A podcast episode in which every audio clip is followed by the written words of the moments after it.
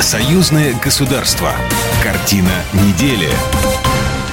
Здравствуйте, я Екатерина Шевцова. Это «Картина недели». В ней я рассказываю о том, что произошло важно в союзном государстве. В Смоленске прошел 16-й фестиваль «Молодежь за союзное государство». В Москве завершилась читательская ассамблея Содружества, приуроченная году русского языка как языка межнационального общения. В Хабаровске появится единый сервисный центр по обслуживанию белорусской техники. О главных событиях в союзном государстве прямо сейчас.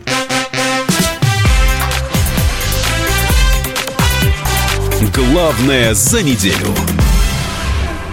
Государственный секретарь Союзного государства Дмитрий Мизинцев в ходе расширенного заседания Совета парламентского собрания, который завершился на этой неделе, прокомментировал ход разработки проекта бюджета Союзного государства на 2024 год. Он отметил, что были внесены принципиальные изменения в порядок работы над программами и проектами союзного государства. В этом году будет реализовано пять программ, еще четыре находятся в высокой степени готовности. Таким образом, к концу 2023 года будет 9 программ, что вдвое больше, чем в 2022. Мизинцев добавил, что Министерство финансов стран союзного государства предполагает увеличение отчислений в бюджет на 2024 год. Это первый случай, когда бюджет не уменьшается или остается на прежнем уровне, а наоборот увеличивается. Посол России в Беларуси Борис Грызлов заявил, что прошедшие в республике учения УДКБ «Боевое братство-2023» были организованы на высоком уровне. Их итоги говорят о том, что организация имеет все нужные ресурсы и может выступать надежным гарантом безопасности в регионе. По его словам, в сегодняшнее турбулентное время число подобных угроз растет, и Запад тщательно пытается сохранить свои позиции и не считается с тем ущербом, который он приносит другим странам.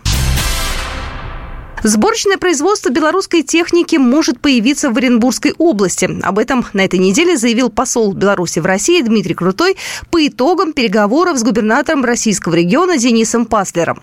Словам дипломата, 45% белорусской экономики оказались под тем или иным видом санкций. Поэтому перед страной стоит задача переориентировать свой экспорт, в том числе аграрной, деревообрабатывающей продукции и станков. Также на переговорах подробно обсуждался вопрос поставки белорусской сельхозтехники в регион, импортозамещения и расширения поставок машин БелАЗ для горнодобывающих предприятий региона.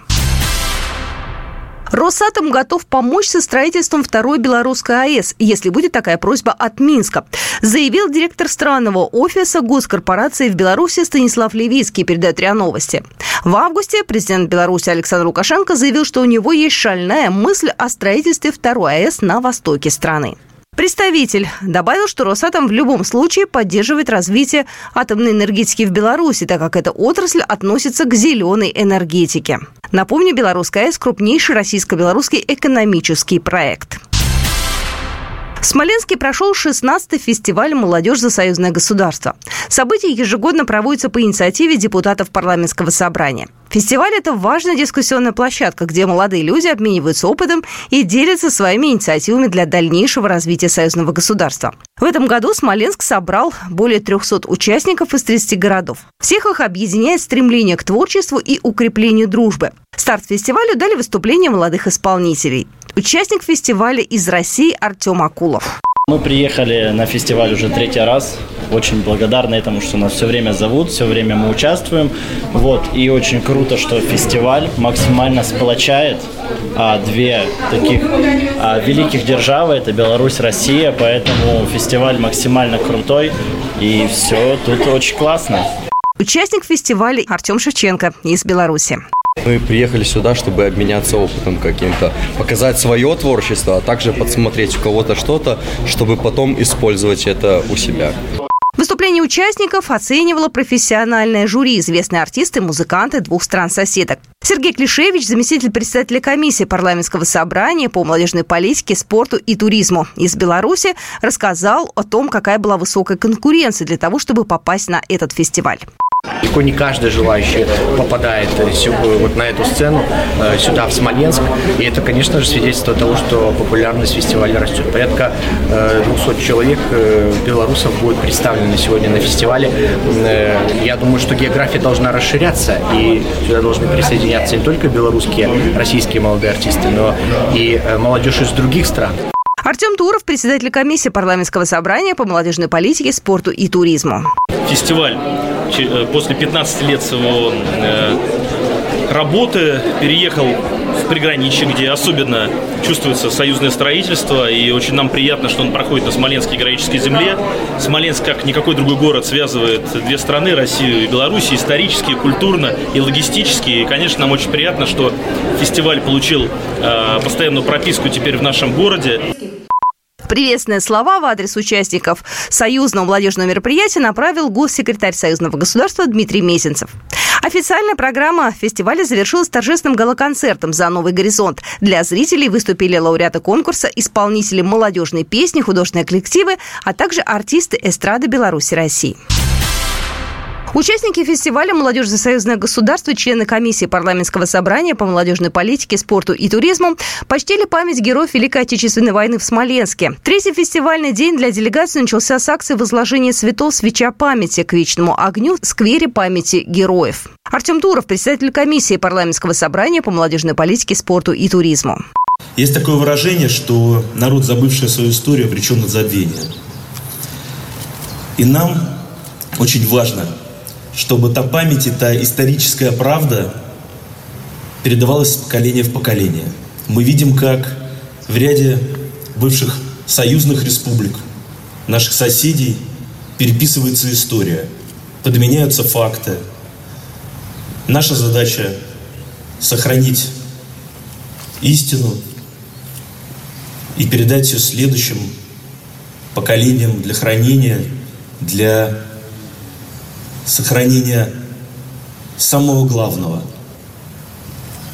Только сохранив память и историю, мы сохраним мирную жизнь, сохраним наши страны, сохраним мир – на фестивале сделали большой упор на сохранение исторической памяти и патриотическое воспитание молодежи. Участники побывали в городах воинской славы Вязьме и Ельне, где проводились встречи с ветеранами специальной военной операции, с патриотическими движениями и клубами, а также союзная молодежь посетила мемориал поле памяти, тем самым подтверждая, никто не забыт, ничто не забыто. Сергей Клишевич, заместитель председателя комиссии парламентского собрания по молодежной политике, спорту и туризму. К сожалению, сегодня это происходит с нашим братским украинским народом. Там забыли историю. Общество это предало забвению героев, начало возвеличивать предателей и нацистов. И в итоге там сегодня опять идет война, гибнут люди. Неужели это для нас не урок? Неужели мы не усвоим его один раз и навсегда и не позволим больше на наших землях повторяться войне? Конечно, уроки. Поэтому мы сегодня с вами здесь. Поклоняемся тем людям, которые отдали свои жизни за то, чтобы мы с вами жили, за свободу и независимость нашей Родины. В Москве прошла читательская ассамблея Содружества, приуроченная к году русского языка как языка межнационального общения. На ней обсудили вопросы литературы, чтения, образования, роли места книги в современном обществе, а также вызовы, которые стоят перед книжной индустрией от цифровой трансформации до разрушения культурных кодов. Владимир Перцов, министр информации Республики Беларусь.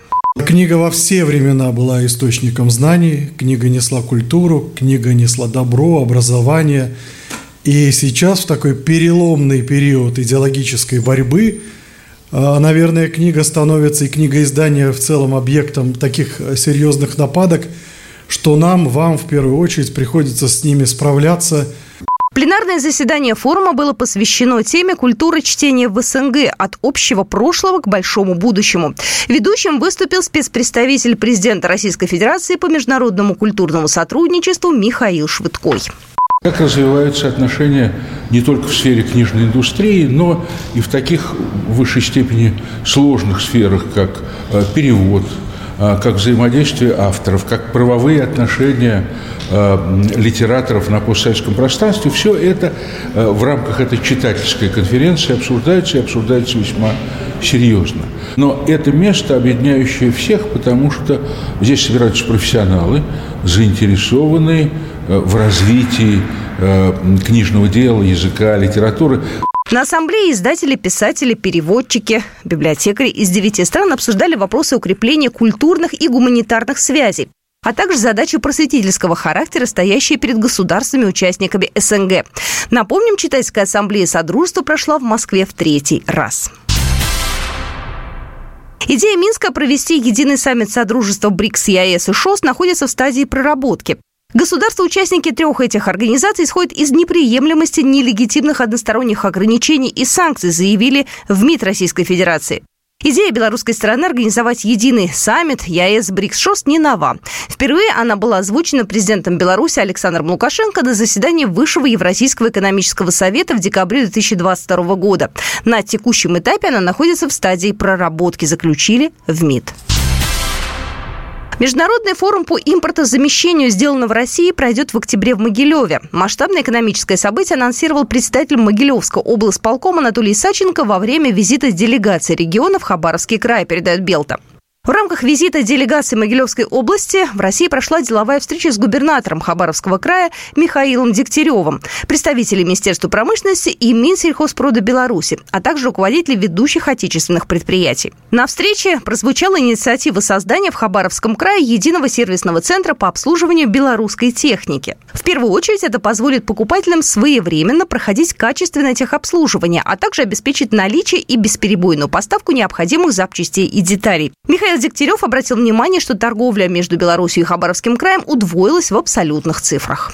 Вот такие события происходили в жизни союзного государства на этой неделе. С вами была Екатерина Шевцова. До свидания. Программа произведена по заказу телерадиовещательной организации союзного государства. Картина недели.